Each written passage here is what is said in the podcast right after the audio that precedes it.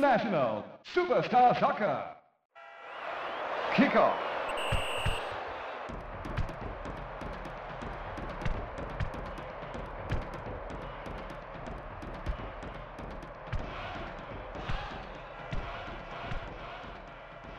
Saudações ouvintes, sejam bem-vindas e bem-vindos a mais uma edição do podcast Cenários, o programa que trata sobre a trajetória dos grandes jogos da história do futebol. A gente sempre fala aqui sobre o contexto dessas grandes partidas e traz o lance a lance, traz ali é, o jogo destrinchado para você, para lembrar é, quem assistiu na época e também para chamar a atenção de quem ainda não conhece essa grande partida, para ir atrás, para poder entender um pouco melhor como o cenário né, do futebol se moldou para chegar da forma como a gente conhece hoje. Meu nome é Bernardo Estilac e, como sempre, estou aqui com Bruno Morelli. E Brunão, edição muito especial hoje, uma história que merece uma lupa mesmo, como a gente faz aqui nos cenários, e com participações mais que especiais, né? Nomes fundamentais é, dessa, dessa história que a gente vai contar a partir de agora. Bom dia, boa tarde, boa noite, Bernardo, amigos ouvintes, Paulo. É, é uma história interessante mesmo. Acho que a gente vai fazer justiça, né? Vai dar o devido valor, né? Essa história que às vezes é, o pessoal não dá tanto valor, né? Mas é, pelo nível técnico, né? Que foi esse campeonato, acho que a gente vai dar um tratamento legal para mostrar para a galera o que representou, né? essa conquista. Estamos aqui também, né, como sempre, com o Paulo Madri, nosso outro companheiro de cenários, e estamos voltando aqui ao início ali da década de 90. Passamos bastante ali pelo fim da década de 80, início da década de 90, um momento de grandes transformações no futebol, e hoje a gente vai falar de mais uma é, história muito típica desse período, né, que talvez quando a gente tenta trazer para 2021 agora quando gravamos, pode ficar meio estranho, pode é, fica até meio sem lugar de comparação, e é por isso que é importante a gente falar mais especificamente sobre o que foi essa partida. Bom, a Copa Comebol foi criada naquele ano mesmo, né, 92, e naquele primeiro ano ela teve uma, um sistema de classificação um pouco mais rigoroso. Do Brasil, por exemplo, iam o terceiro e o quarto colocados e o vice-campeão da Copa do Brasil.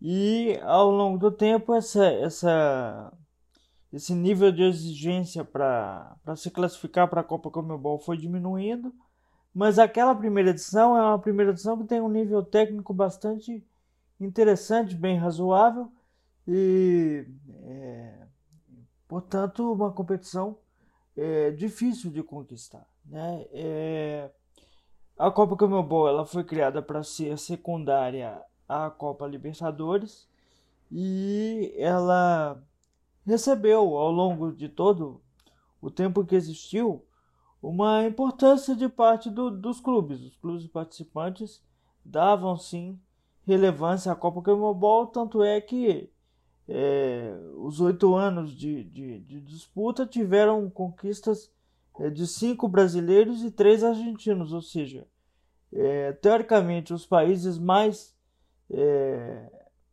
qualificados do continente deram importância é, para a competição é, a ponto de dominarem ela por inteiro, né?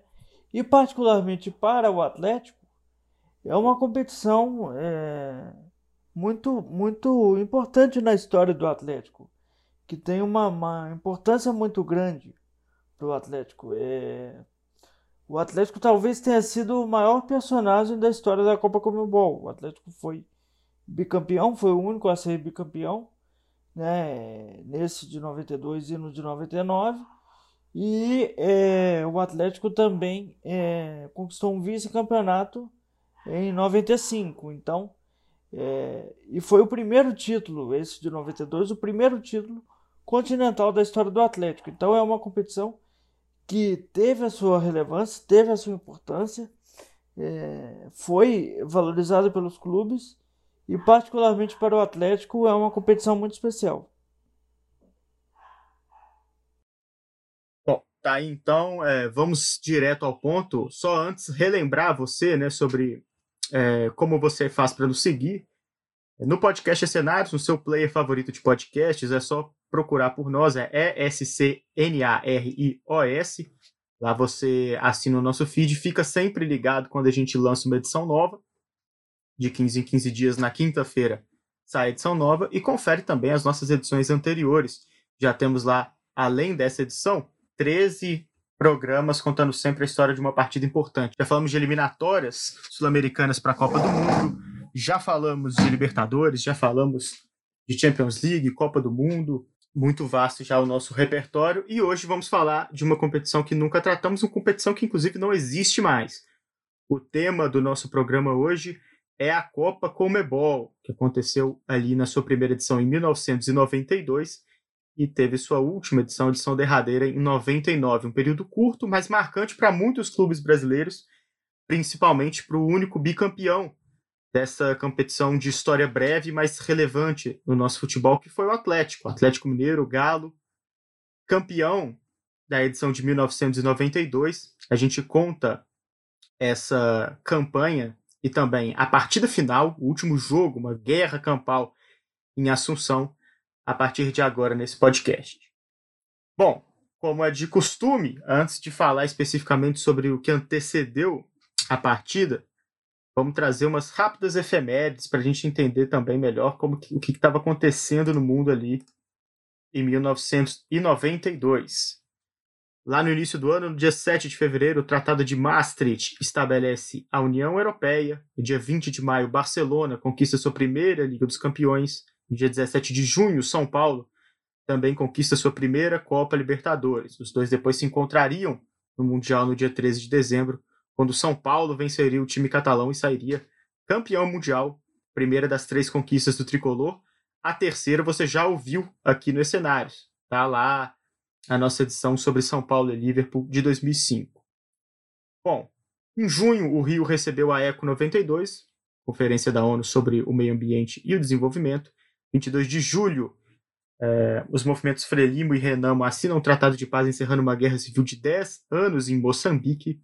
A Olimpíada de Barcelona começa em julho, Olimpíada marcada, dentre outros grandes atletas, pelo Dream Team do basquete norte-americano, equipe até hoje decantada, né, com astros como Magic Johnson, Larry Bird, Michael Jordan, realmente um grande time.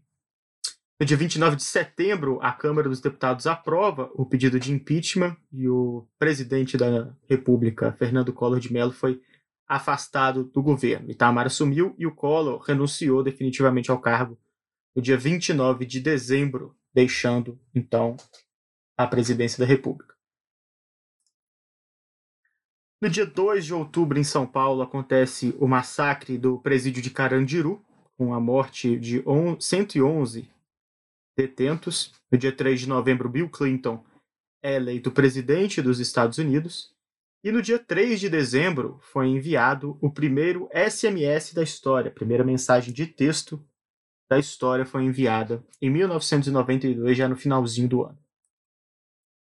Bom, no ano de 1992 morreram Jânio Quadros, ex-presidente da República, irmã Dulce, recentemente canonizada pela Igreja Católica, o escritor de ficção científica Isaac Asimov, a atriz Daniela Pérez, né, um filha da Glória Pérez, um assassinato que marcou muito o Brasil naquele ano.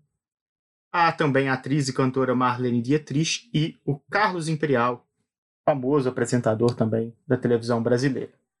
Atenção, Brunão, que a lista de nascimentos é enorme. E como 92, né? O pessoal tá ali tá com 28 ou 29 anos esse ano. Tem muita gente do esporte ainda em atividade, muitos jovens artistas, né? Olha a lista aí, ó. O goleiro Alisson, o wide receiver de futebol americano Odell Beckham Jr., a rapper Cardi B, o Casemiro, volante, o quarterback de futebol americano também Carson Wentz, Daniel Carvajal, lateral, ele, Juanito Caçares, hoje no Fluminense, Felipe Coutinho, também jogador, meio-campo, Cristiano Felício, brasileiro que atua hoje na NBA, Miley Cyrus, o saudoso MC da Leste, DeAndre Hopkins, é, também o wide receiver da NFL, Diego Pituca, ex-Santos, Eduardo Sacha, hoje no Galo, o rapper Flávio Renegado, aqui de BH, Francis Bean Cobain, filha do Kurt com a Courtney Love, Lucas Moura, ex-São Paulo, jogador do Tottenham, o centroavante Álvaro Morata, o craque Negueba, o Neymar, que não é tão craque assim, a Rafaela Silva, judoca brasileira, Tyler James Williams, que é o famoso Chris aqui no Brasil para todo mundo, né? E ele, claro, Iago Pikachu, uma lista muito seleta de nascimentos de 1992. Marcou também a estreia de grandes filmes como 1492, A Conquista do Paraíso, a animação da Disney Aladdin, Instinto Selvagem, Esqueceram de Mim 2 e o filme Twin Peaks, Fire Walk With Me, também dirigido pelo David Lynch, né, que tem participação até do David Bowie. Filme muito louco, assim como a própria série. E na música a gente teve grandes estreias. Ó. O Catinguelê estreou, o Exalta Samba também estreou em CD, assim como a PJ Harvey, que tem um disco não tão animado, dizem os críticos aí, quanto o Catinguelê e o Exalta Samba, mas há de se conferir. Bom, vamos então agora especificamente falar sobre o pré-jogo, o que estava ali rodeando o futebol antes da nossa partida, a grande decisão da Copa Comebol de 92. O ano não começou muito bem para o Galo, né? muito pelo contrário. Disputado no primeiro semestre, o Campeonato Brasileiro terminou de forma precoce para o então terceiro colocado da competição no ano de 91.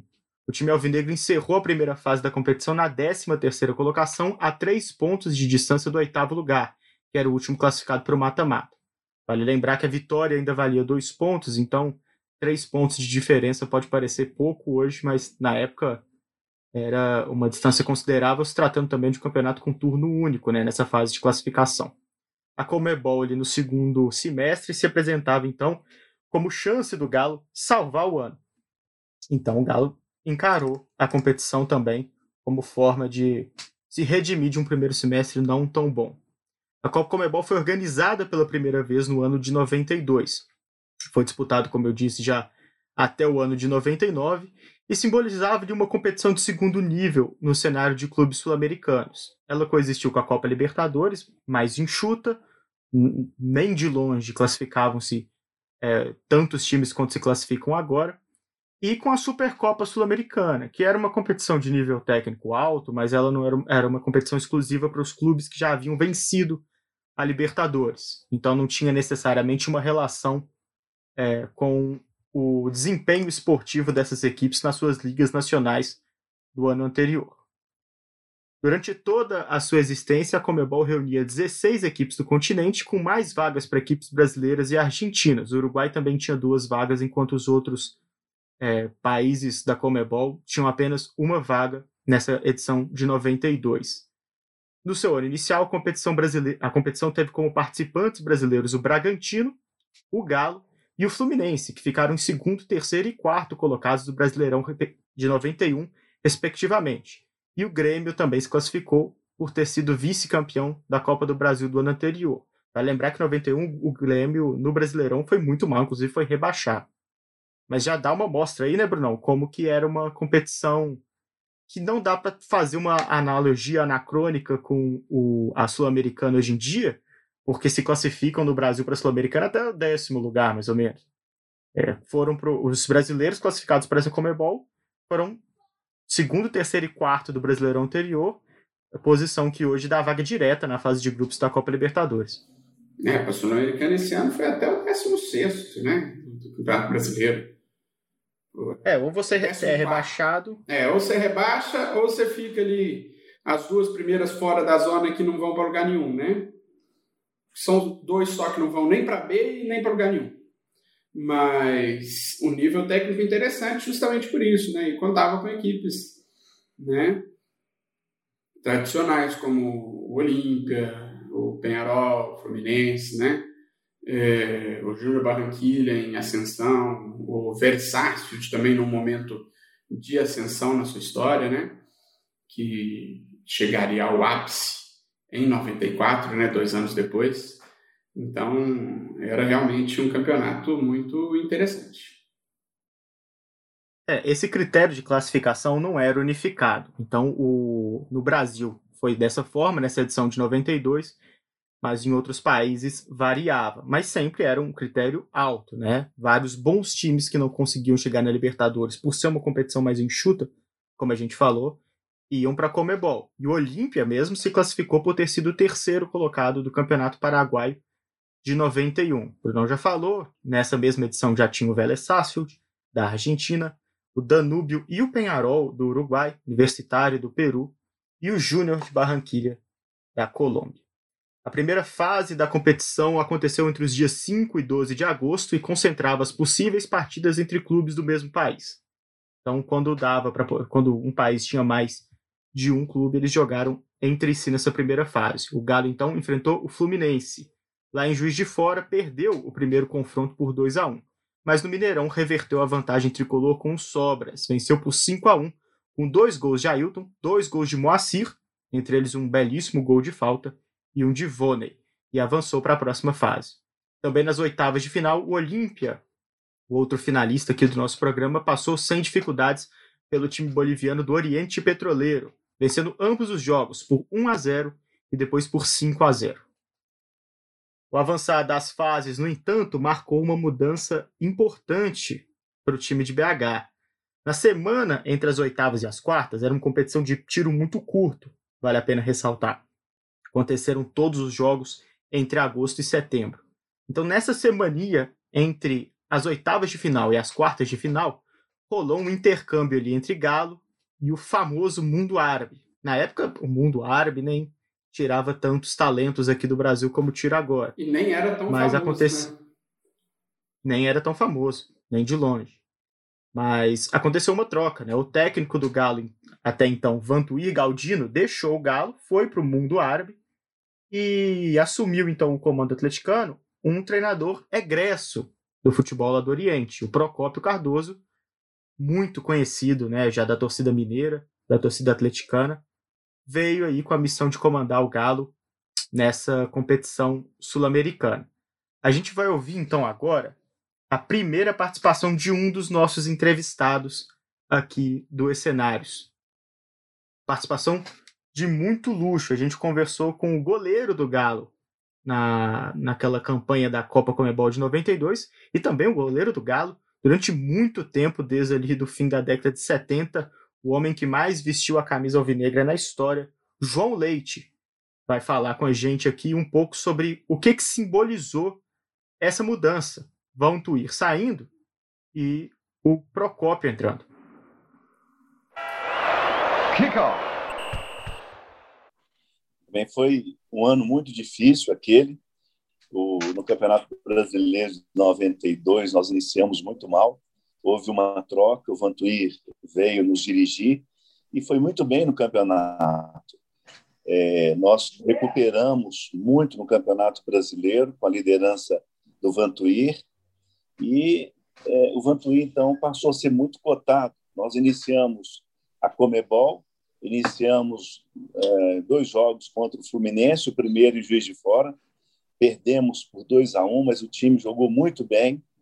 E na volta no, no Mineirão vencemos por 5 a 1 um. E foi nesse momento que se deu a troca do Vantuir pelo Procopio Cardoso.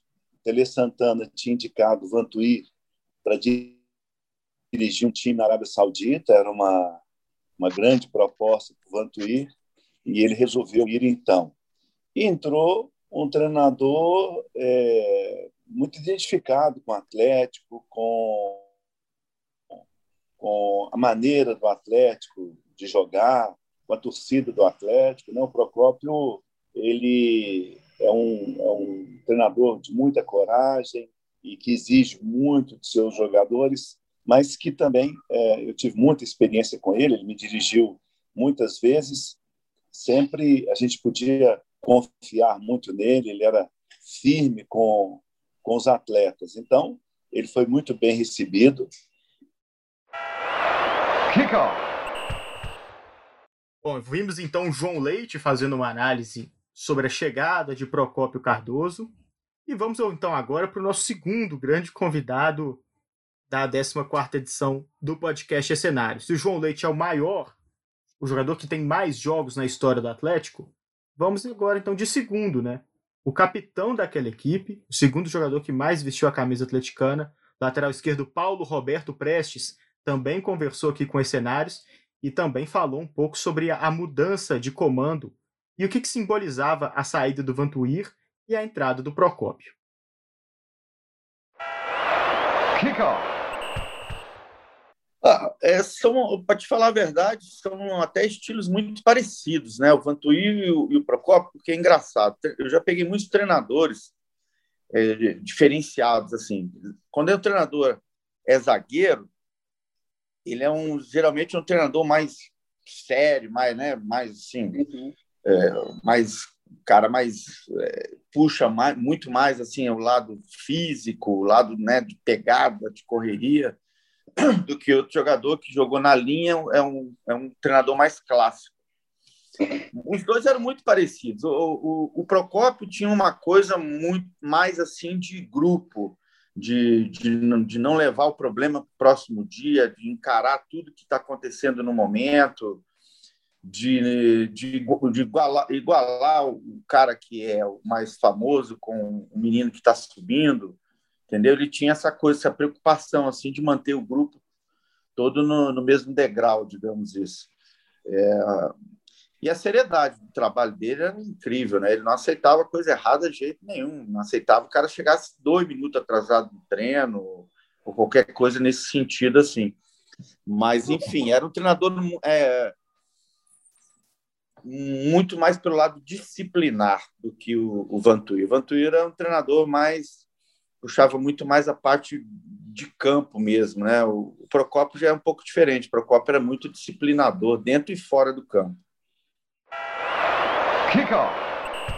Tá aí então, o Paulo Roberto Prestes dando, né, também é, fazendo também a sua análise sobre essa mudança de comando e trazendo um ponto interessante, né, Brunão? É, ambos os técnicos ex-defensores, mas o Procópio com um cuidado maior com a parte de disciplinar, né?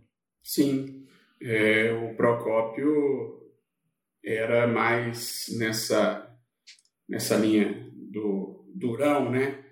O, o disciplinário da escola, queria tomar conta de tudo, de todo mundo, né? É, de uma certa forma, uma linha mais paternal, né?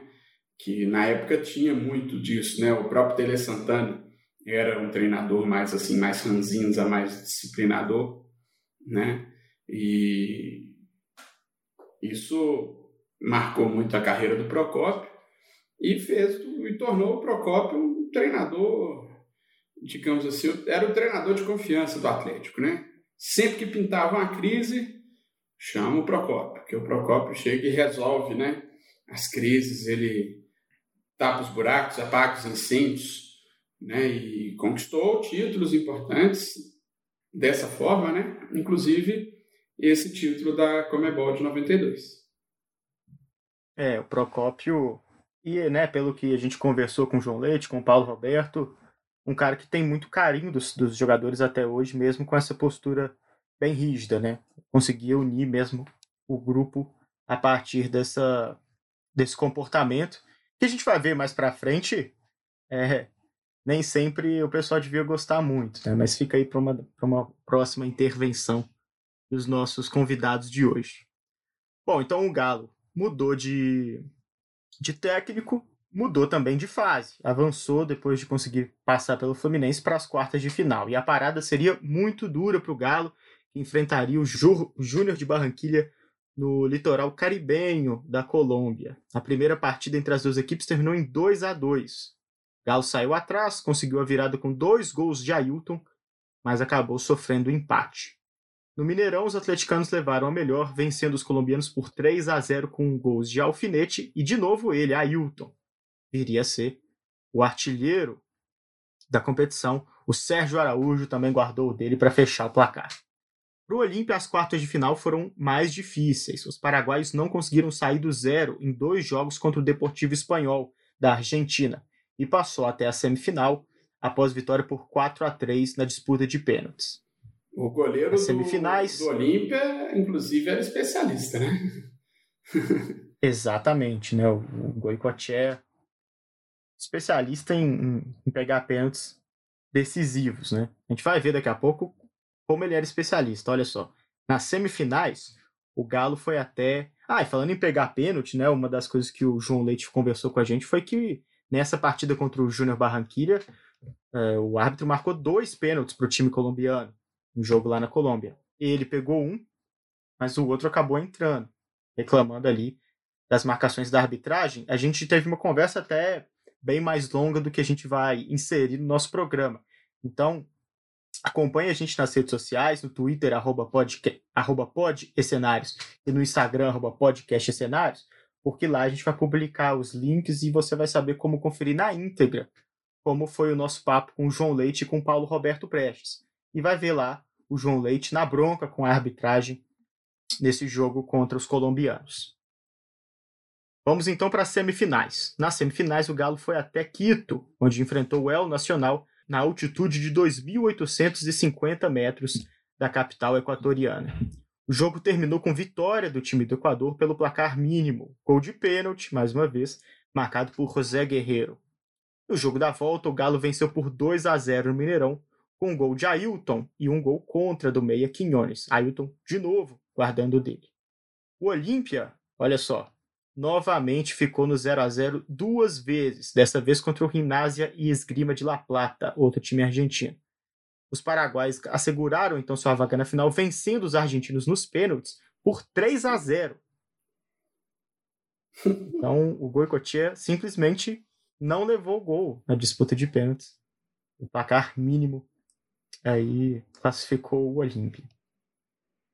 Na decisão, o Galo faria então a sua primeira partida em casa. Enfrentando essa forte defesa do Olímpia, a missão do Galo era conseguir um bom resultado para o segundo jogo, lá em Assunção.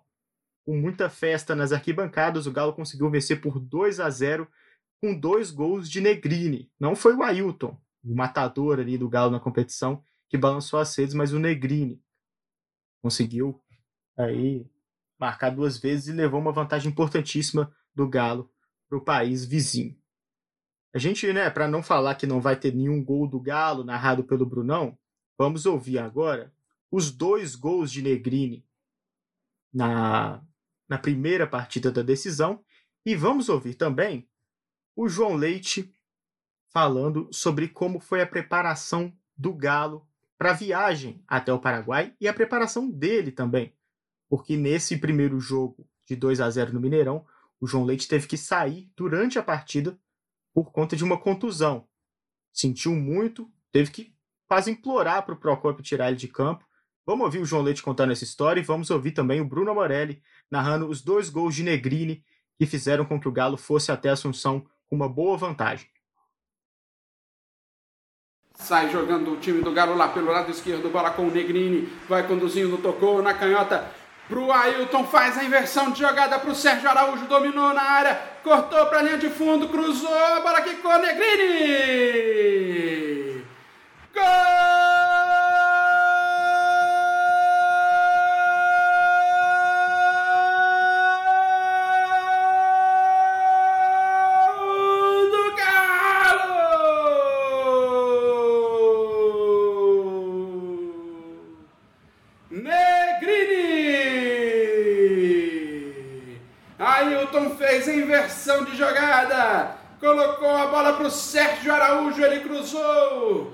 A bola ainda desviou no zagueiro, quicou. E aí o Negrini apareceu lá no segundo pau para dar peixinho e mandar a bola para o fundo do gol. Negrini de cabeça abre a contagem no Mineirão. Galo 1, Olímpia 0. Faz a Festa Massa Atleticana no Mineirão! Kickoff! Atenção, descendo o Atlético pela esquerda. Paulo Roberto fez o passe para o Moacir. Na linha de fundo, cortou, limpou o marcador, cruzou, Goicoechea soltou, Negrini! Gol!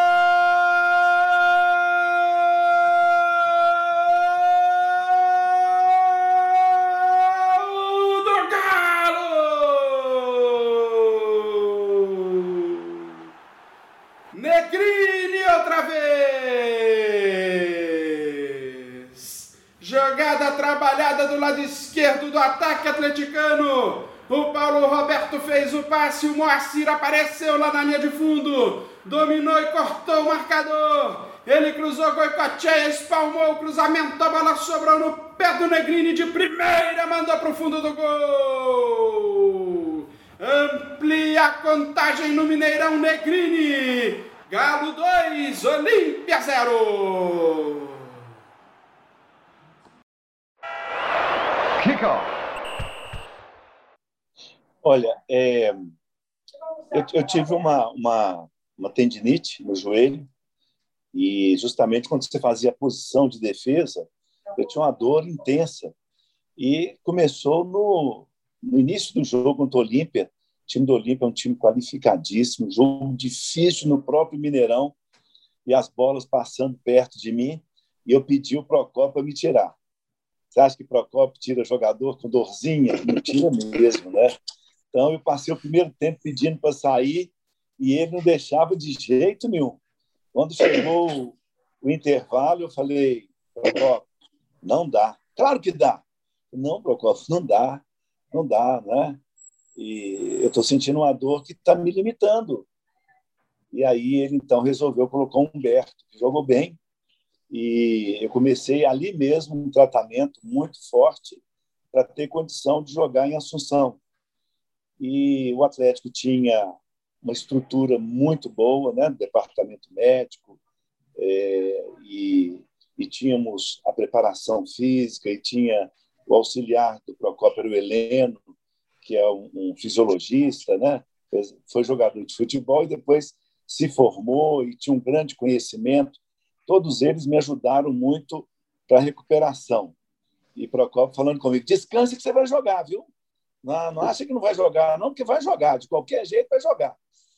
E aí eu firme naquele fazendo aquele tratamento e quando nós chegamos em lá em, em, em Assunção, eu pensando que o jogo seria do defensor de Chaco, tínhamos jogado lá Libertadores, né, contra o próprio Olímpia, contra o Cerro Portenho, com a seleção brasileira também tinha jogado e agora a gente ia para o estádio do Olímpia. E íamos então, eles permitiram que fizéssemos reconhecimento de gramado. Qual gramado? Vamos, então, para aquele campo mais esquisito do mundo. Agora, o que mais impressionou a gente foi que, quando nós chegamos, a torcida do Olímpia já estava lá. Eu, foi a primeira vez que eu vi um reconhecimento de gramado com estádio cheio, e bomba, e pedrada, e a gente fazendo a preparação, reconhecimento de gramado. Procópio arrumou uma briga com todo mundo, encarou todo mundo lá. E aí nós achamos, né? Ele vai, vai parar o treino, né? Parar o treino, me botou no gol e, e os jogadores chutando, e eu no gol, e a torcida atrás, a torcida gritando e xingando. E ele chegou no gol sim, agora tá bom, e você tá bom para jogar amanhã, viu?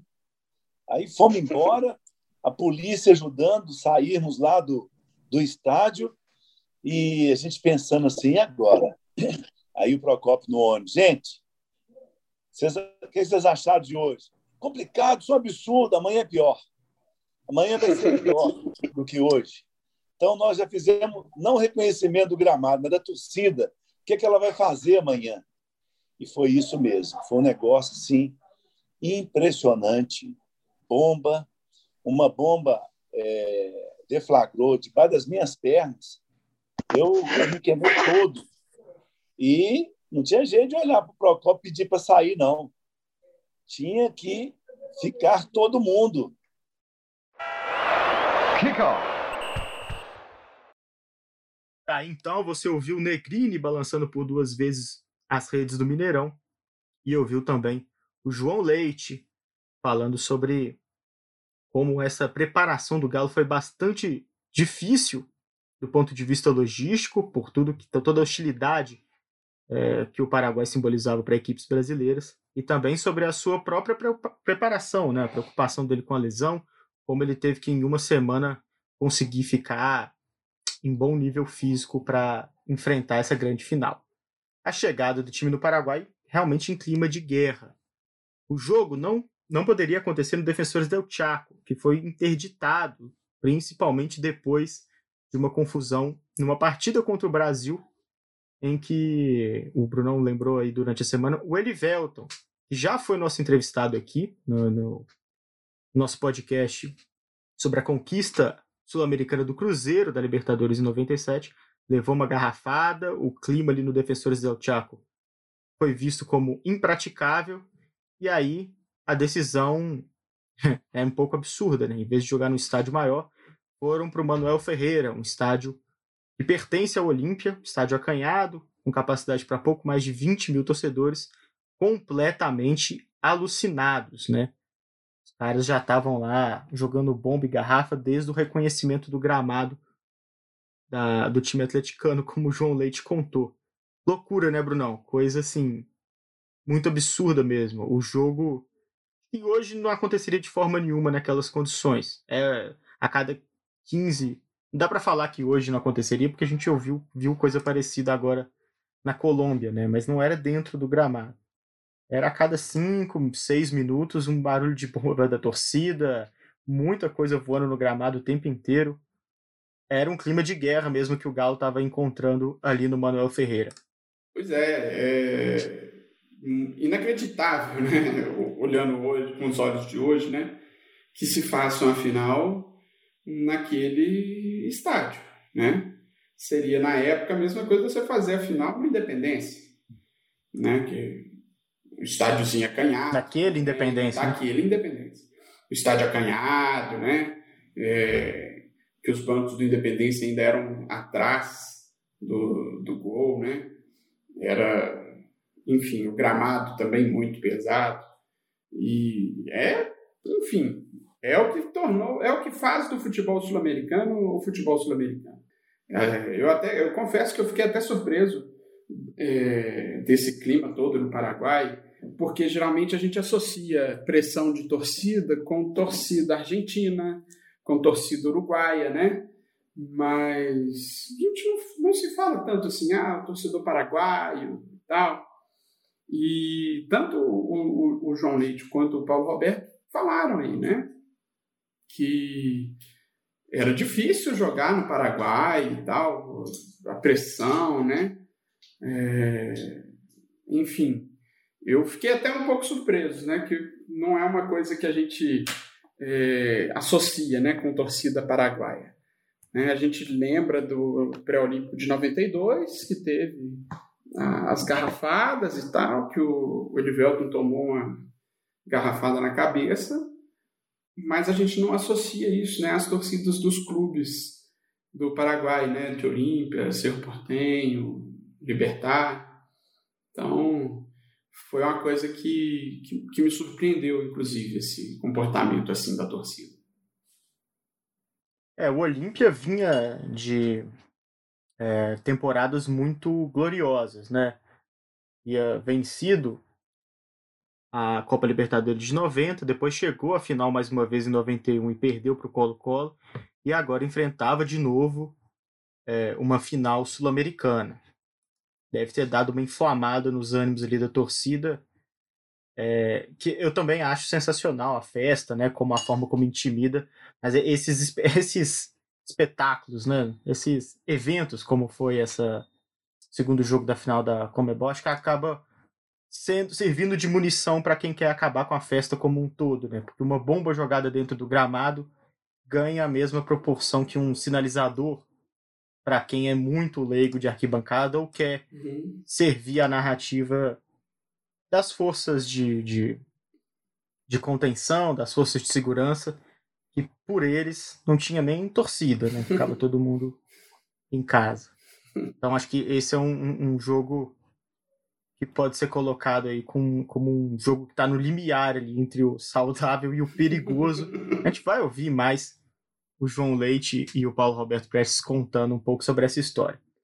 Vamos então ao jogo.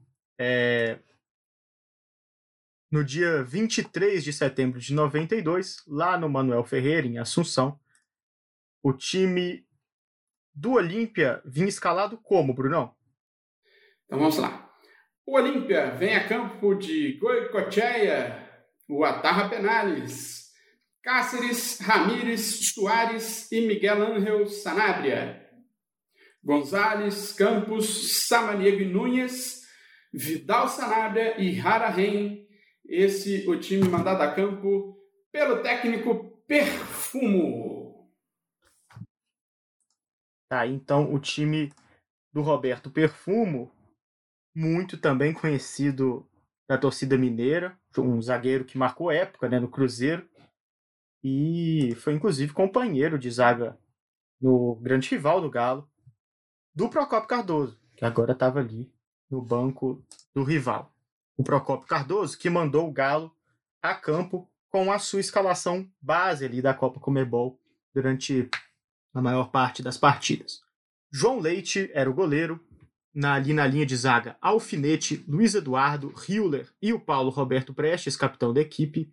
Mais à frente, Moacir, Éder Lopes, Negrini, Claudinho ali pela ponta esquerda, Ailton, mais ele centralizado, Sérgio Araújo pela ponta direita. Esse era o time do Galo, mandado a campo pelo Procópio Cardoso.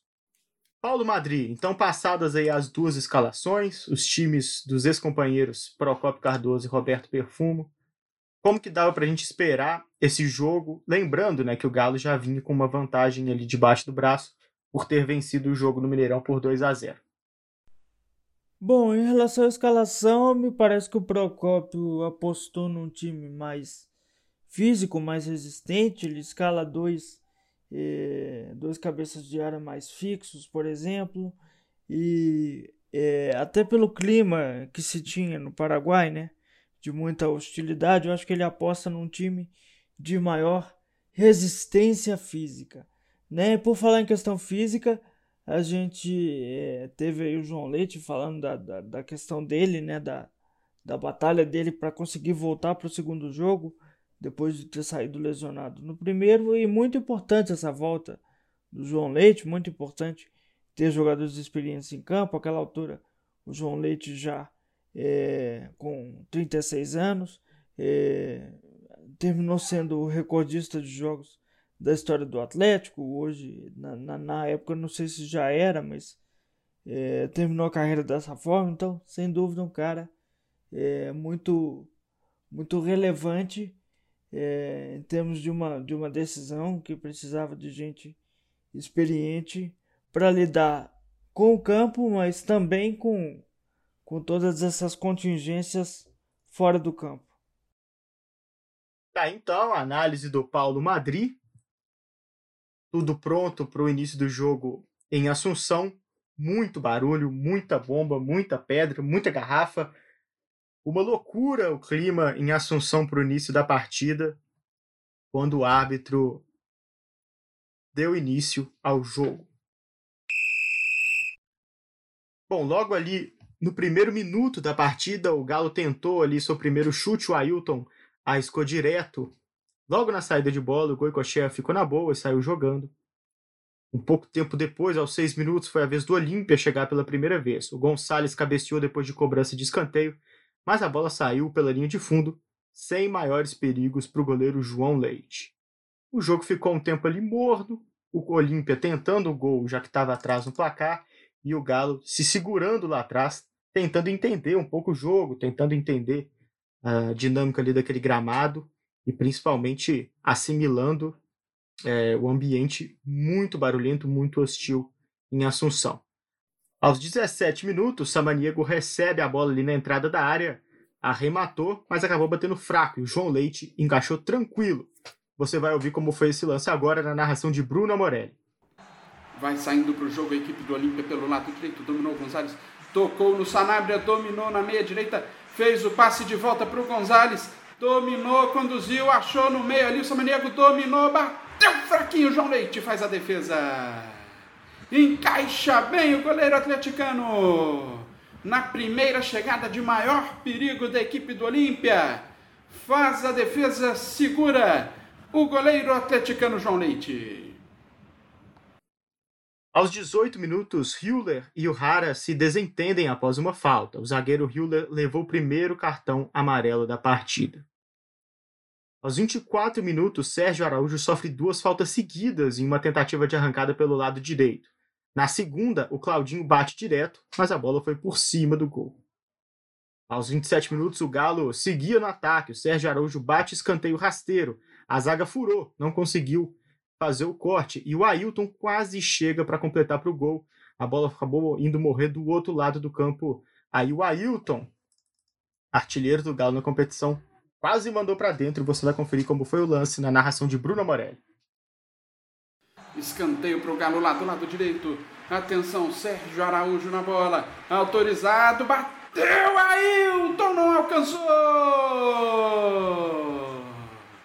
A bola cruza toda a extensão da grande área. O Sérgio Araújo bateu o escanteio rasteiro. Ela passou por todo mundo. Ailton chegava na entrada da pequena área, não alcançou. A bola saiu pelo outro lado, pela linha de lado, arremesso manual para o Olímpia já cobrado. 29 minutos, jogo tenso, quente, o clima ali estava fervendo. Mais um entreveiro agora entre o Sérgio Araújo e o Gonçalves, depois de outra falta sofrida pelo ponta atleticano, era bravo ali, né? Rabiscava mesmo e estava apanhando muito do time do Olímpia.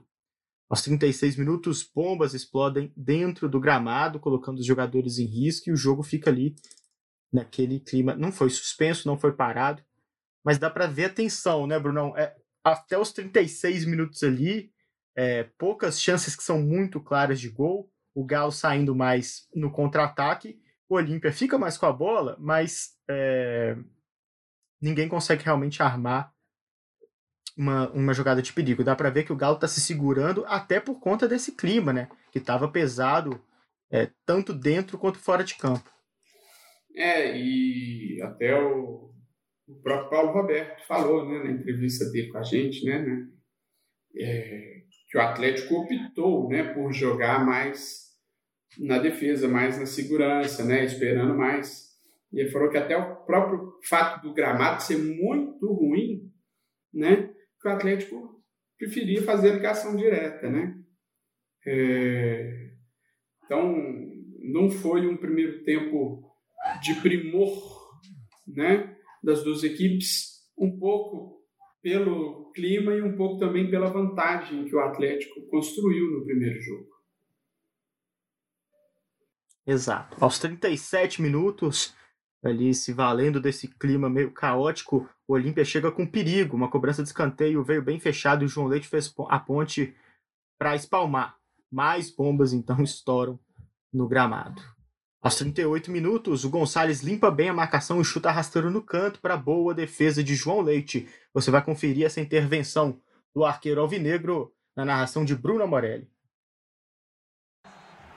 Vem o Olímpia de novo pelo lado direito. Dominou Sanabria, cortou para a perna esquerda, faz o levantamento, afasta de cabeça o Hiller. A bola sobra, Gonzalez dominou, limpou o primeiro, limpou o segundo, bateu pro gol, defendeu João Leite. O chute do Gonzalez da entrada da área bateu forte. O goleiro João Leite caiu para fazer a defesa. Boa defesa do goleiro atleticano sem dar rebote. Segurando o empate, o Atlético 0 a 0 no estádio Manuel Ferreira. Você que acompanha o podcast Cenário sabe que o Brunão é, nosso, é nosso, nossa fonte para quando o tema é goleiro. Ele sempre traz aí é, a sua análise mais precisa, mais qualificada, porque ele é goleiro. Então, é, na nossa entrevista, ele perguntou para o João Leite sobre a, a, transição dele. Né? Ele pegou várias fases, fases em que o, a posição de goleiro sofreu uma revolução muito grande na forma de jogar, desde ali do meio dos anos 70 até o início dos anos 90, e foi o fim da carreira do João Leite. Ele respondeu para a gente uma resposta bem longa, muito interessante, contando sobre toda a trajetória dele, os ídolos que ele viu jogar, a forma como ele aprendeu com esses ídolos. Você confere essa entrevista completa e a resposta completa do João Leite acompanhando a gente nas redes sociais. De novo, cito aqui o Twitter, arroba podescenários, o Instagram, arroba podcastescenários. Vai ter lá a entrevista completa em vídeo, em áudio e também em texto, tanto do João Leite quanto do Paulo Roberto Prestes. Mas a gente te dá uma canjinha. houve aí uma parte dessa resposta do João Leite é, legal de ouvir depois da narração do Brunão sobre uma grande intervenção dele que ajudou a segurar o zero no placar. Kickoff. Olha, essa, essa é uma questão assim é, muito muito difícil de, de análise, porque eu me lembro, a minha base no Atlético, no juvenil do Atlético, era treinado pelo nosso treinador, Barbatana. Ele tinha sido um jogador de meio campo, batia bem na bola. Ele me treinava, mas a nossa parte física, a gente ficava junto com os outros jogadores. E algumas coisas que o Atlético fez foram muito importantes. O Atlético contrata, depois da Copa de 70, o Mazurkiewicz. E Mazurkiewicz, então, vem jogar no Atlético. E eu lembro de alguns treinamentos que fazíamos e ele criticava. Ele, a gente fazia é, rampa, correndo na rampa, e ele gritava: Porteiro não sobe montanha, porteiro entrena em lavaliza. Ele fazendo uma crítica ao treinamento estava sendo dado para nós. Ele treinava muito com a bola. Isso foi muito importante para a gente. Depois, ainda, é, quando eu iniciei no time principal, o Atlético contrata Ortiz, Miguel Ángel Ortiz, era um goleiro argentino, e com todos os fundamentos da escola argentina, jogava muito adiantado, batia bem na bola, é, treinava pela manhã e à tarde, e eu fui acompanhando ele. E aí, depois, você passa a ter no futebol. Eu fui ter treinador de goleiro assim específico só quando eu já estava em 1987, a Copa União com o Tele Santana, que o Sérgio Biônico tinha sido goleiro do Atlético, era um bom treinador de goleiros, começou a treinar os goleiros do Atlético. Antes, o Antônio Lacerda foi goleiro também e era preparador físico, tinha feito um estágio no bairro de Munique com o Sepp Maia. Então eu aproveitei também tudo que ele que ele trouxe, ele tinha os vídeos e eu acompanhava aquilo tudo, eu assistia aquilo tudo e treinávamos muito desta maneira. Eu creio que você você leu bem, não é?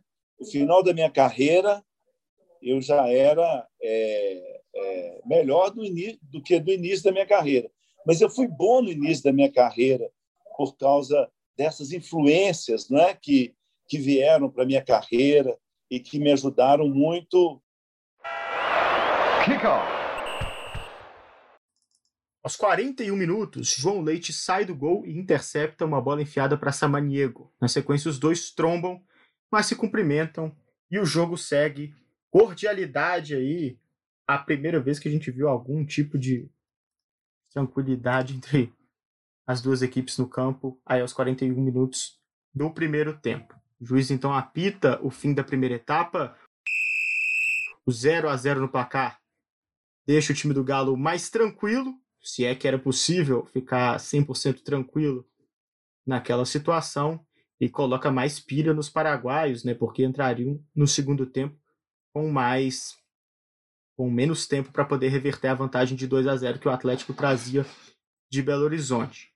Já dissemos, né, Brunão? Jogo bem truncado, complicado, é, poucas chances de gol. E a gente vai ouvir agora um áudio do Paulo Roberto Prestes falando um pouco sobre como essa vantagem construída no Mineirão e o cenário é complicado ali é, fora de campo motivaram o time do Procopio Cardoso a ser mais defensivo mesmo nessa partida e como que o, até o, boa parte do primeiro tempo a ideia era mesmo só sair na boa, inclusive para o próprio Paulo Roberto um termômetro aí para a gente entender como era a tática do Galo. Vamos ouvir então.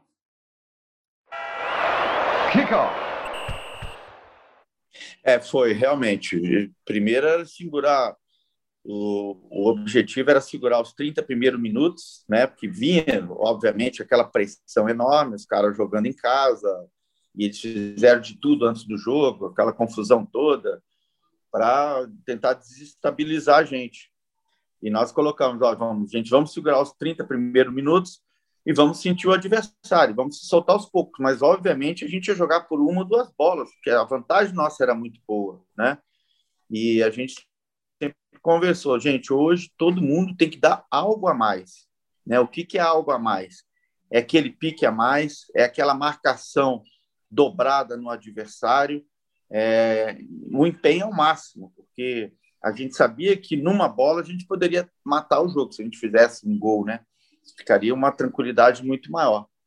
É, e ficou aquele 0 a 0 0 a 0 e você vai segurando o resultado, né? Você não tem que se arriscar muito, você tem que jogar ali com o regulamento debaixo do braço.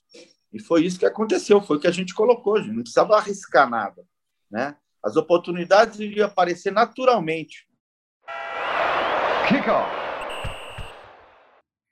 É, ô Paulo Madri, queria saber de você o que, que você achou é, desse, desse primeiro tempo. O Olímpia teve mais chances, né? E mas nada também que levasse grande perigo ao gol do Galo. A gente já ouviu o Paulo Roberto Prestes falando que a estratégia era mesmo de manter uma solidez defensiva e estava dando certo, né?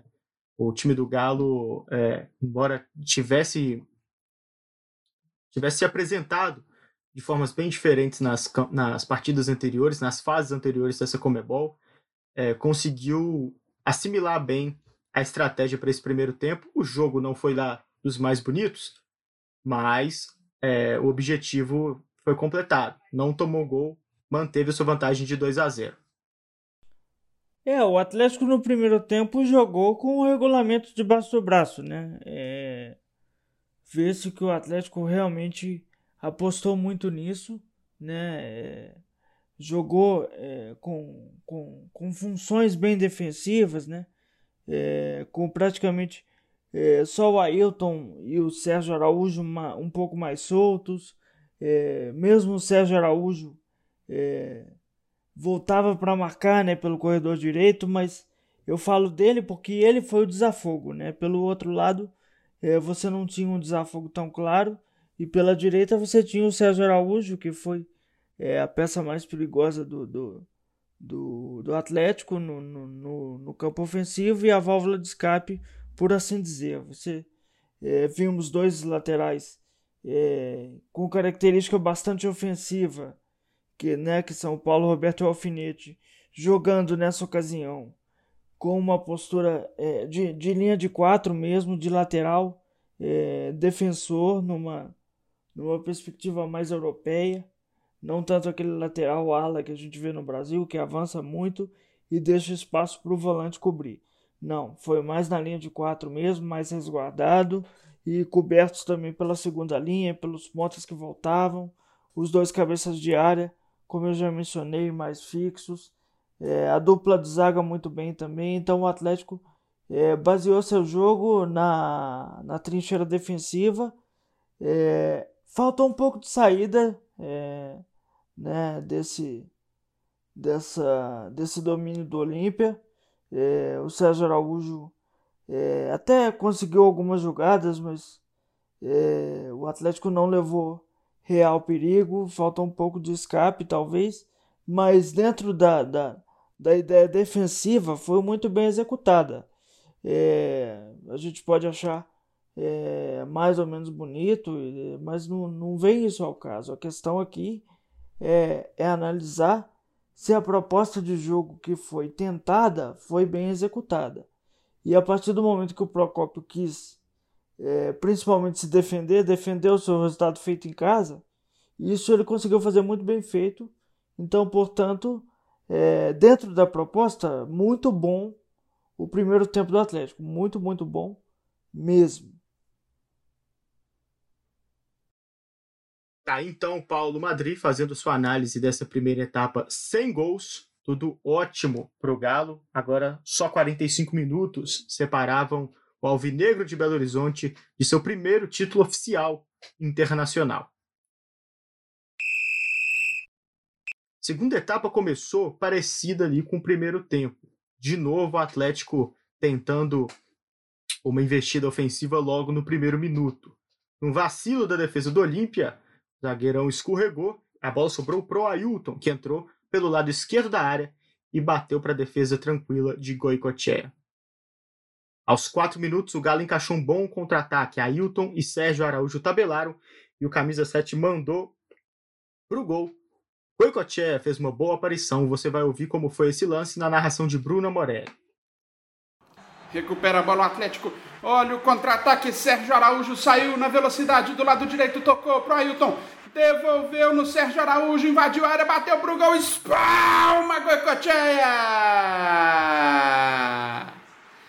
Faz boa defesa o goleiro argentino. Chega com perigo o Galo no comecinho do segundo tempo. Boa jogada do Sérgio Araújo do Ailton. Escanteio para o Galo do lado direito. Aos 19 minutos, o Atlético então opera sua primeira substituição. Sai Ailton, o artilheiro da competição, mas que ficou zerado na final, e entra o Toninho Pereira, o Procopio, então, aí, reforçando ainda mais o sistema de marcação do Galo. Aos 22 minutos, Sérgio Araújo completa o cruzamento de alfinete, mas acaba mandando a bola para fora. Um minuto depois, aos 23, o Galo tem sua melhor chance no jogo. Sérgio Araújo faz grande jogada, recebe na direita e traz para o meio, limpando dois marcadores. O goleiro consegue a defesa e Nunes afasta na sequência, Vamos conferir então esse lance do Sérgio Araújo na voz de Bruno Morelli. Lançamento longo na ponta direita, Sérgio Araújo dominou, cortou o primeiro, invadiu a área, armou o chute, cortou o segundo, bateu pro gol, soltou, Goicoechea e afasta o Nunes.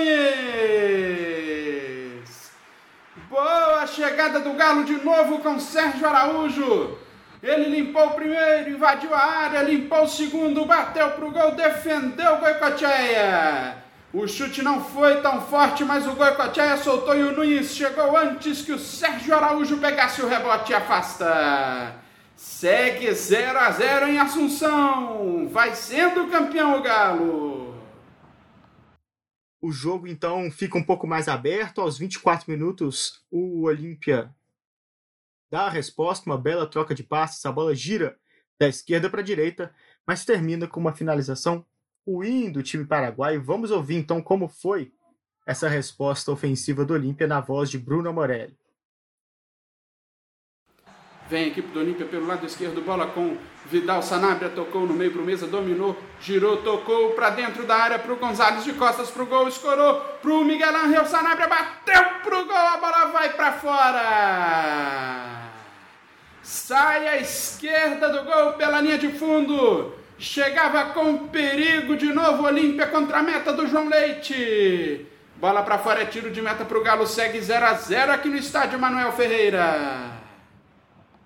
Ali, depois dessa boa chegada do Olímpia, né, a finalização não foi tão boa, mas foi uma boa trama ofensiva, o jogo ficou mais morno no sentido de grandes chances. É, mas a torcida seguia pressionando e o time já estava começando a ficar um pouco é, preocupado. Né? O, à medida que o relógio avançava, as chances diminuiriam e o Olímpia precisava de qualquer forma de arrancar pelo menos um 2 a 0 em sua cancha. Dez minutos depois da última narração, acontece é, um fato inusitado. Né? O Galo estava preparando para fazer uma substituição. Entraria o André e sairia o Claudinho.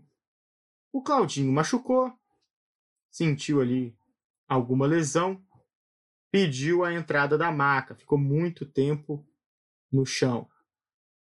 A torcida, né, que já não precisava de muita fogo para acender o pavio, uma mera faísca já deixava o estádio ali em estado de explosão, começou a ficar nervosa. E para completar o caos, o Claudinho, não sei o que passou na cabeça do, do, do jogador, resolveu levantar da maca e sair correndo. Sair correndo ali para substituição. E aí, meu amigo, aí o pau comeu de vez. Os jogadores do Olímpia ficaram indignados, foram correndo em direção ao árbitro. Foi o um grande momento de explosões ali ao redor das quatro linhas, muita garrafa, muita pedra atirada em campo. A torcida ficou indignada com a atitude do Claudinho e o árbitro foi lá e mandou o jogador para fora, mas não na substituição. Deu um cartão vermelho para o atleta atleticano. Vamos conferir como foi essa confusão toda na voz do Bruno Amorelli. Vai mexer o Atlético. Vai mexer o Galo. Tá ali o André preparado na lateral do gramado esperando autorização para entrar. Vamos ver quem sai. Deve ser o Claudinho, né? Que o Claudinho está caído no gramado. A maca entra para pegar o Claudinho ali. Vamos fazer o carreto do ponto atleticano, confusão, os jogadores ali se desentendendo. E vai sendo retirado de maca o Claudinho. Ih, rapaz, levantou da maca, vai sair correndo, hein? E tomou o cartão vermelho. Tomou o cartão vermelho, Claudinho foi expulso. Tomou um xingo ali do Sérgio Araújo. E vai deixando o gramado ali o Claudinho. Chega ali o policial com o escudo para proteger o Claudinho. Galera tá jogando de tudo ali no ponto esquerdo atleticano. Mas que palhaçada do Claudinho. Que palhaçada, que juvenil que foi o Claudinho. E agora vai empolgar a equipe do Olímpia. O Olímpia com um a mais. A torcida se anima, se empolga, empurrando o Olímpia, que vai ter que correr atrás aí de dois gols ainda. Pelo menos dois gols para levar para os pênaltis. Teremos fortes emoções no estádio Manuel Ferreira. Segue 0 a 0 mas o Olímpia vai pressionar agora nos momentos finais.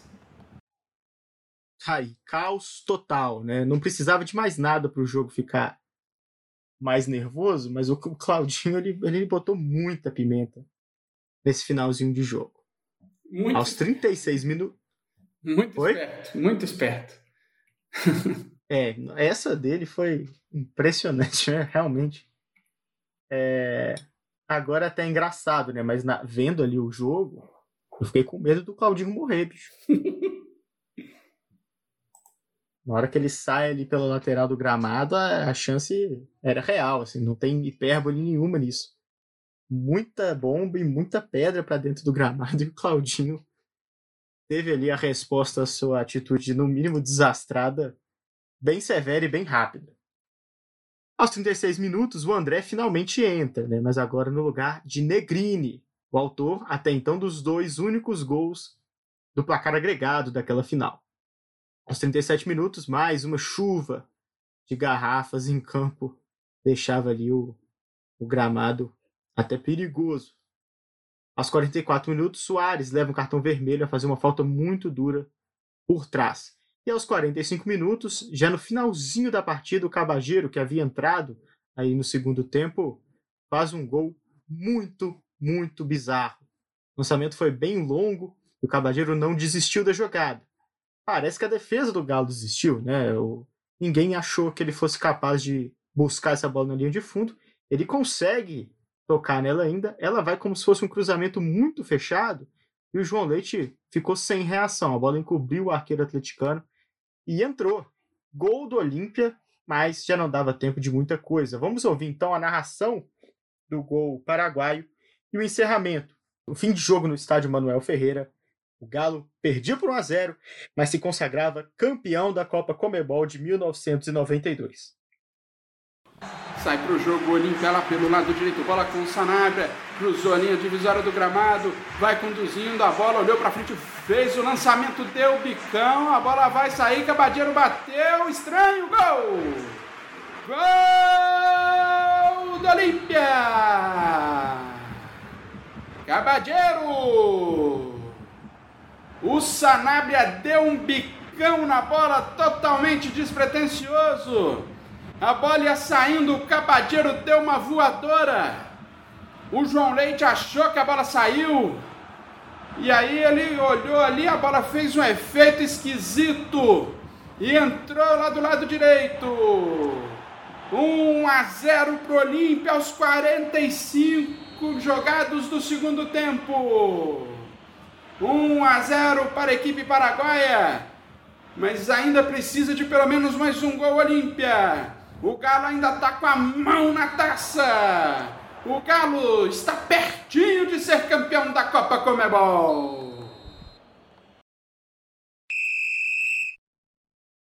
Loucura total, né? Festa do gramado ali dos atleticanos. Foi curta, né? Porque realmente o bicho tava pegando, né, Brunão?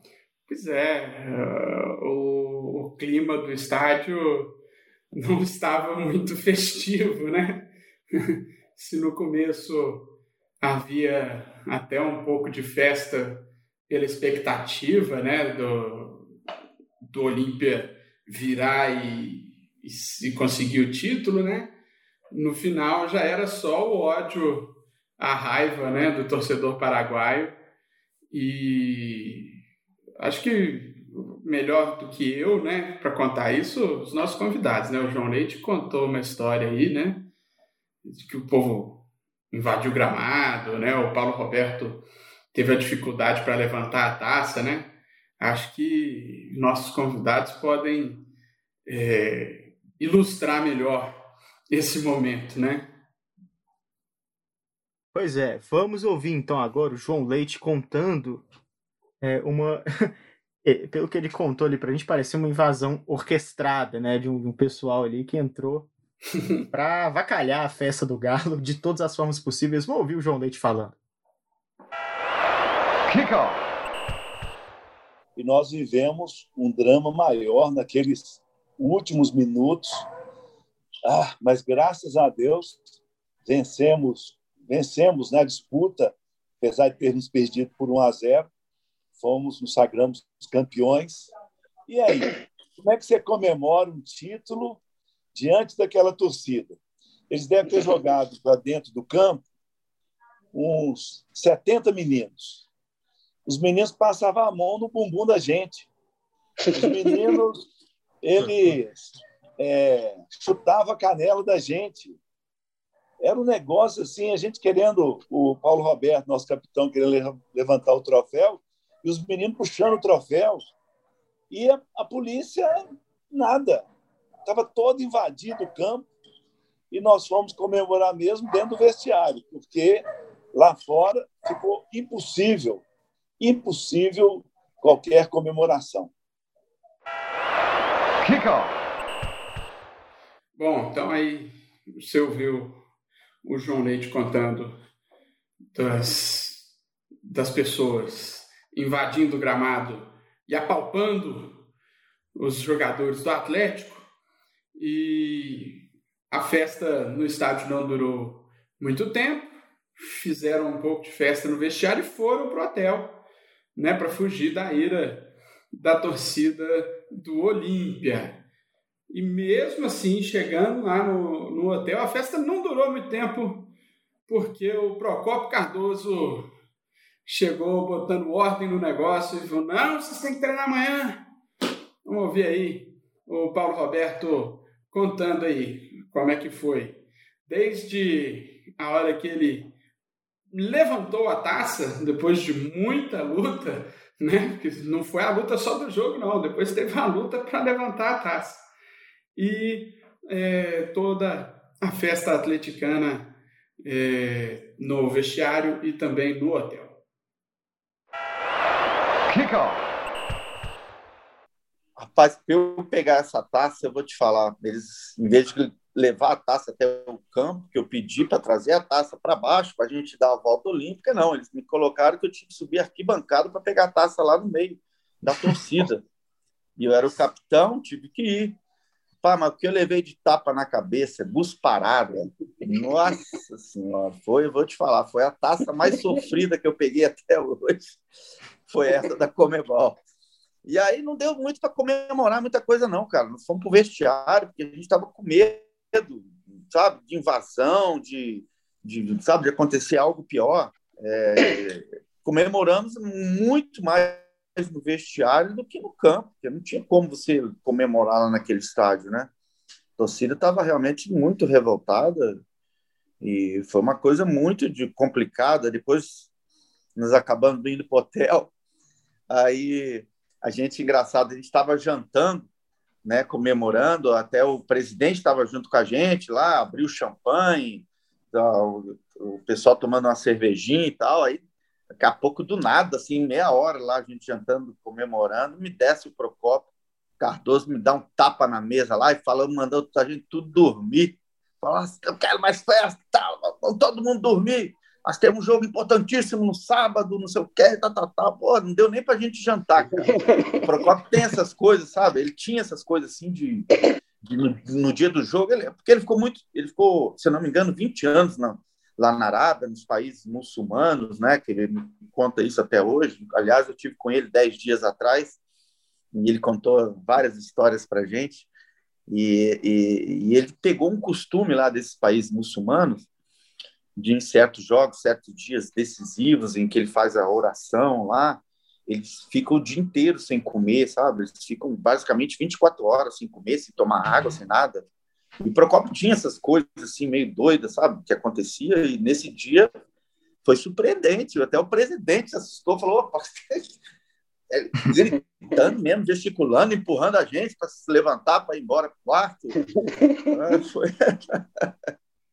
Acabou que a gente ainda conseguiu, lá escondidinho, lá com o garçom, levar uma cervejinha para o quarto e tal, e ficar quieto lá mesmo. Não tinha muito o que fazer mesmo, não. É, foi duro, viu? Kickoff. Bom, tá aí o Paulo Roberto detalhando a festa dos jogadores. Viria depois a festa da torcida. Na volta a BH, Aí o Procópio não conseguiu parar a festa. A torcida foi recepcionar o time no aeroporto e seguiu o time com muita festa até a sede de Lourdes, onde também já havia grande concentração de torcedores esperando o time para continuar ali os festejos que se estenderam madrugada desde a madrugada anterior. Né? O time foi campeão à noite, a torcida fez a festa de madrugada e continuou festejando ali no dia seguinte. No restante do ano, o Galo teria o Campeonato Mineiro pela frente.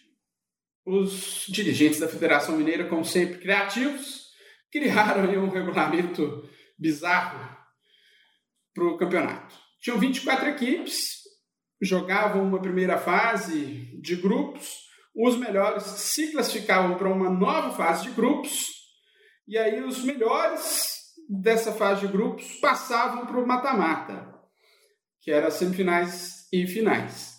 Os jogos dos grupos eram em turno e retorno, assim como semifinais e a grande decisão. O Galo não chegou na final, perdeu para o América na semifinal, ficou fora da decisão que foi vencida pelo Cruzeiro em cima do América. O América que sustentava ali um jejum de 21 anos até aquela altura, né? 21 anos sem títulos.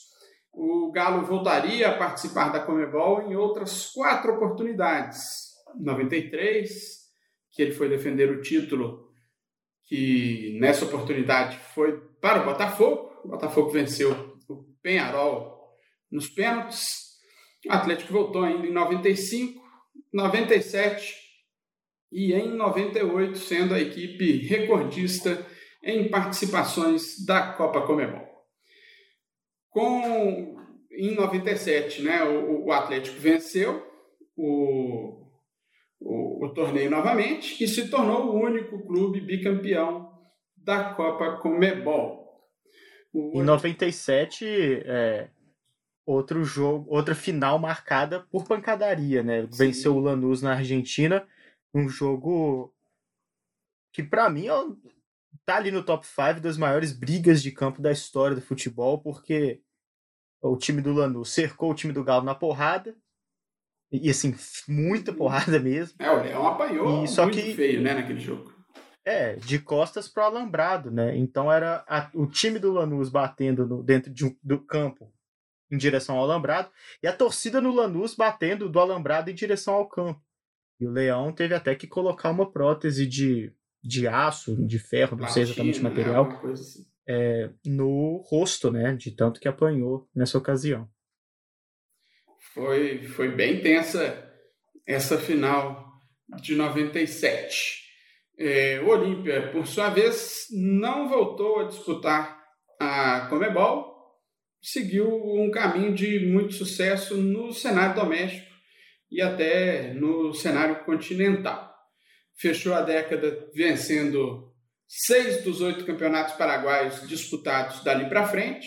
Foi campeão da Libertadores pela terceira vez em 2002, batendo o São Caetano no jogo no Pacaembu. E os paraguaios tomaram, é, tornaram a enfrentar o Atlético numa final continental. Perderam a final da Libertadores de 2013 num jogo histórico, emocionante, no Mineirão, que deu aí ao Atlético seu primeiro e até então único título da Libertadores, num jogo que certamente aparecerá por aqui. Né? Mais tarde ou mais cedo, esse jogo vai acabar pintando por aqui. É, esse título da Comebol de 92, junto com a breve existência da competição, pode ter perdido aí um pouco o brilho ao longo dos anos, mas segue como uma lembrança importante para o torcedor atleticano e também para os atletas que participaram dessa primeira conquista internacional oficial do Atlético. Vamos ouvir aí o que dizem é, tanto o João Leite quanto o Paulo Roberto a respeito é, do significado desse título para eles e para a torcida atleticana. Kickoff. É, todos os acontecimentos mostram como foi a reação da torcida do Atlético, uma reação muito muito vigorosa, muito feliz, animada. Essas coisas me fazem ter o sentimento que as pessoas têm comigo. Eu imagino com vários ex-jogadores do Atlético. Você sentir como que é respirar ser atleticano. Eu conto sempre um caso, eu cheguei para treinar no Atlético e o porteiro falou comigo, olha, aquele homem está te esperando desde 5 da manhã. Eu fui conversar com aquele homem e o homem falou comigo, João Leite, eu sou do Jequitinhonha, eu vim para Belo Horizonte para conseguir um emprego, para trazer minha família, mas eu quero voltar para o Jequitinhonha, não quero ficar aqui não. Ah, mas meu pai é chefe de segurança de um banco, ele pode arrumar um emprego para você. Eu falei assim, não, eu dormi três dias na rua em Belo Horizonte, eu não quero é, trazer minha família para cá, não. Me ajuda a voltar para minha terra? É claro que eu ajudo. E pedi meu pai a comprar uma passagem para ele, dei um dinheiro para ele, mas fiquei com a curiosidade, né? Eu falei assim, por que, que o senhor me procurou? Ora, João Leite, eu sou atleticano. A única pessoa que eu conheço assim mesmo que eu sabia que eu podia procurar é você. Então eu, eu vim te procurar. Sabe o sentimento que você tem assim? Poxa, esse cara me trata igual alguém da família, confiança dele, que ele ia me procurar e, e, que, e que eu ia atendê-lo, né? Então, é uma coisa assim impressionante a relação da torcida do Atlético com, com os ex-jogadores, com os jogadores atuais, né? é muita paixão. Pena que hoje é diferente, não é? Não é como no nosso tempo.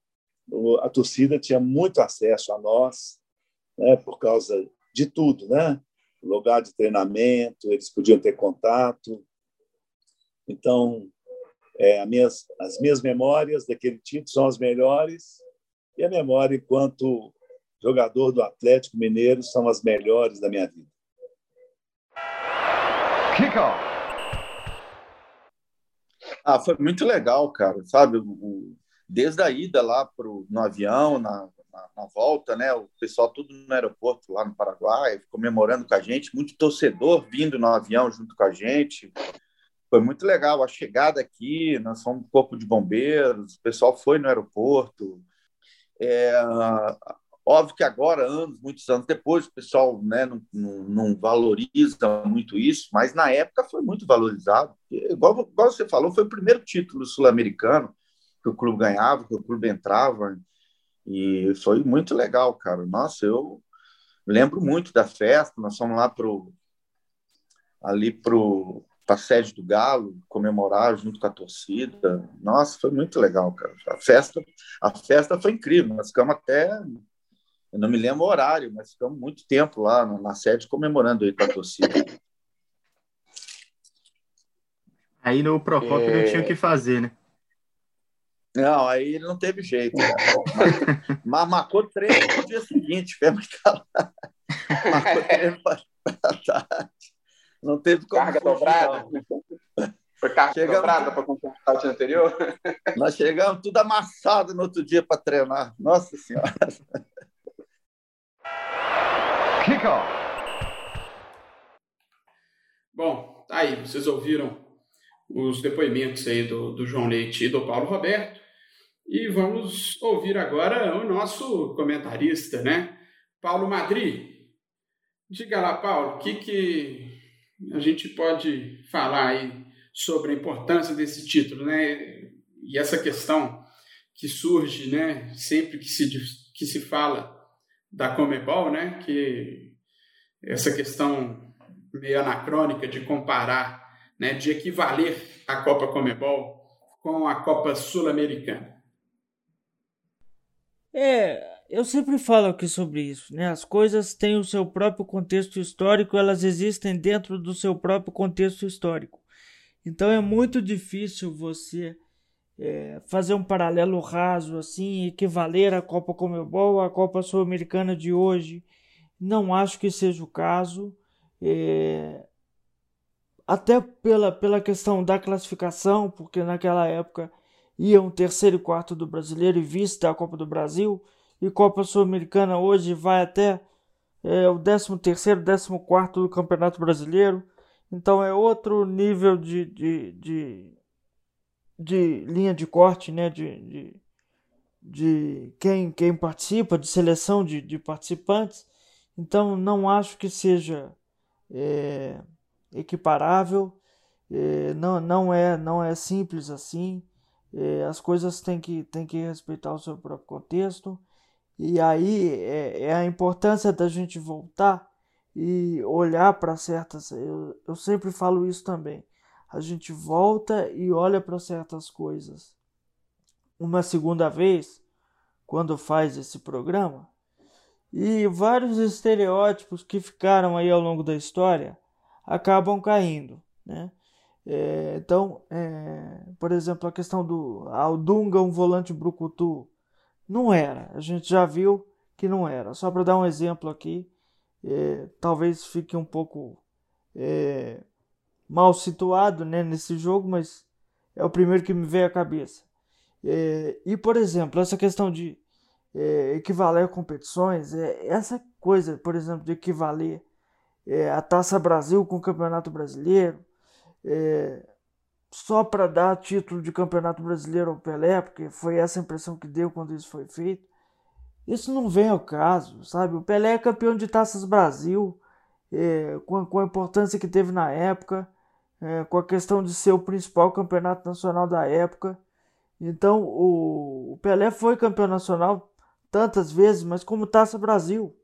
O Pelé não ganhou o Campeonato Brasileiro, ponto paciência. Não, não, não, não, não tem que se valer, não tem que se fazer corresponder uma coisa que é lá de trás completamente diferente com o que acontece hoje ou, ou, ou em outro tempo, né? É, então é, há que se tomar cuidado com isso. Essas equivalências são, são perigosas. Não, a Copa Comebol não é a mesma coisa da Copa Sul-Americana.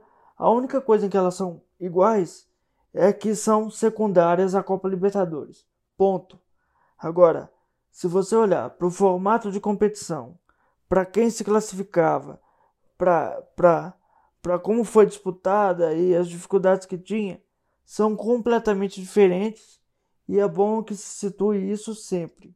Cada coisa no seu tempo e isso é, isso é fundamental quando você tenta entender é, momentos históricos. É fundamental você analisar aquilo dentro do contexto em que aquilo aconteceu.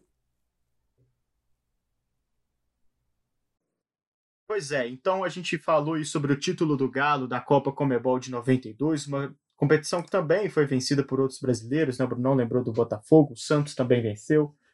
É, já falamos um pouco disso no início do nosso programa, mas acho que vale a gente fechar tratando sobre isso, né? O podcast Cenários é, tem como uma de suas propostas trazer a contextualização e trazer também como foi o jogo para a gente não ficar refém é, de analogias com o que acontece agora e não ficar refém só de uma memória é, afetiva que grandes nomes acabam marcando dentro do futebol. Né? O Paulo até comentou sobre isso quando a gente falou sobre o Barcelona do Cruyff, né? É, que dar uma nota ruim para o Cruyff naquela situação foi interessante para meio que não desmistificar o cara, né? não tirar crédito dele de forma nenhuma, mas porque vendo o jogo e analisando com cuidado, a gente acaba percebendo que esses caras têm dias ruins também. Lógico que eles são muito menores, muito menos frequentes, e o que eles fizeram de bom marcou de forma é, indelével a história do esporte, mas eles também é, têm dias ruins. Então, a gente olhando mais de perto, a gente consegue fazer uma, uma análise muito mais sóbria, né? A gente já falou de Champions League aqui, uma competição muito inchada hoje em relação ao que era até meados da década de 90. Para Libertadores vale o mesmo. Então, fica aqui né, também o nosso recado de vamos ler, vamos pesquisar a história, vamos entender o que estava acontecendo ali naquele momento. É, a Copa, a Copa Sul-Americana é um título super importante e deve ser comemorado. E a Comebol, então, nem se fala, né? Esse título é muito importante para a história do Galo, não há de ser desmerecido. E o que a gente ouviu do, do João Leite e do Paulo Roberto Prestes fala por si só, né? É muito mais do que a gente pode ficar aqui durante horas e horas discutindo. Bom, essa então foi a 14 edição do podcast Cenários. Agradecemos muito a companhia de quem ficou até aqui com a gente, passou por esse ano de 92 com o time do Galo campeão da Copa Comebol. É, de novo, faço a recomendação para que você siga a gente nas redes sociais, arroba no Twitter, arroba no Instagram. Assine também o nosso feed no seu player favorito de podcasts, porque daqui a 15 dias sai uma edição nova. É, nas nossas redes sociais você pode entrar em contato, fazer alguma sugestão, fazer alguma correção. E no caso do programa de hoje, conferir lá também os links para a entrevista completa em áudio, vídeo e texto com João Leite e Paulo Roberto Prestes. Vai estar tá tudo lá completo. A nossa conversa foi bem longa, né? Foi muito maior do que dava para colocar aqui nesse podcast. É, mas foi muito interessante, né? A gente fez os recortes aqui com dor no coração, porque tudo que eles falaram foi bem legal. Você que gosta dessa história, que gosta da história do futebol brasileiro nos anos 90, vai lá conferir, porque sem dúvida vale a pena. Bruno Morelli, muito obrigado mais uma vez pela companhia. E daqui a 15 dias estaremos de volta com mais uma edição super especial dos cenários. Ô, Bernardo, sempre um prazer. É, agradecer aqui bastante né, o João Leite e o Paulo Roberto, que foram super solícitos né, é, para atender o nosso convite, né, para participar com a gente aqui. E contaram histórias assim, né, muito legais é, os depoimentos deles realmente muito bons. É, então, assim, enriqueceu bastante aqui. Então, fica aí né, o meu agradecimento ao Paulo Roberto e ao João Leite. E é isso aí, estamos aí, né? Semana que vem, é, daqui 15 dias, na verdade, né? Já podemos dar um spoiler do que vem aí em 15 dias? Ah, pode, até porque vai ser uma série especial, né? É. Pois é, semana que vem vai ser o segundo podcast sobre um título da seleção brasileira em Copa do Mundo. Vamos falar da final da Copa de 62.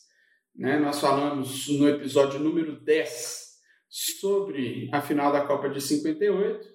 E aí vamos agora no episódio número 15 falar sobre a final da Copa de 62 a cada cinco episódios do podcast Cenários, um deles vai ser sobre um dos títulos da seleção brasileira em Copa do Mundo. Então, já fica aí no aguardo que o episódio número 15 vai ser outro episódio bem especial também. Nós vamos falar sobre o bicampeonato da seleção no Chile. É isso aí, fica o convite também para ir lá no nosso feed e ouvir o de número 10, né?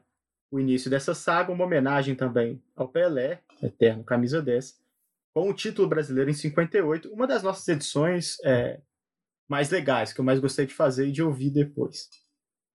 Ô Paulo, muito obrigado também por mais essa participação. é, fica aí também uh, o seu encerramento sobre essa edição 14 e convidando o pessoal aí para falar sobre Brasil daqui a 15 dias. Pois bem, muito feliz de participar, sempre uma jornada muito gostosa, sempre na companhia de pessoas tão ilustres como vocês, companheiros. E a gente, a gente adquire muito conhecimento, né, fazendo isso também. É, a gente procura passar a informação, passar a, a história, relembrar grandes momentos, trazer você para dentro disso, para dentro desse, desse, desse universo, desse contexto, mas para a gente também é uma jornada de muito conhecimento. A cada coisa que a gente se propõe, a cada pesquisa que a gente faz, a gente aprende mais sobre o futebol, sobre a história do futebol e sobre como tratar é, fatos históricos, né? Num país tão é, esquecido da própria história, é, como, como se deve resguardar isso, sem saudosismo, mas como isso tem sua importância para que o futebol seja o que ele é hoje. E a gente volta no próximo a seleção de 62, né? A seleção que foi é, bicampeã do mundo. A gente já fez o de 58, um programa riquíssimo e temos a expectativa de é, repetir isso com a seleção de 62, a Copa do Garrincha, um personagem tão injustiçado que é, morreu sem nada, morreu é, como um, como ninguém, como um Zé Ninguém, e não é justo isso, e, e vamos, vamos resgatar aí a história da Copa de 62, a história do grande, grande, grande Garrincha, que deu o, uma Copa do Mundo ao Brasil, foi o principal nome de uma Copa do Mundo para o Brasil e precisa ser melhor valorizado, precisa ser é, lembrado com mais com mais carinho, porque o, o Garrincha não foi é, a sombra do Pelé, o Garrincha foi o maior parceiro que o Pelé teve na vida dele. Às vezes parece que o próprio é, Pelé se esquece disso, mas é importante a gente é, apontar quem foi Mané Garrincha. É, e enfim, é isso que a gente pretende fazer. É, esperamos com excelência no próximo episódio.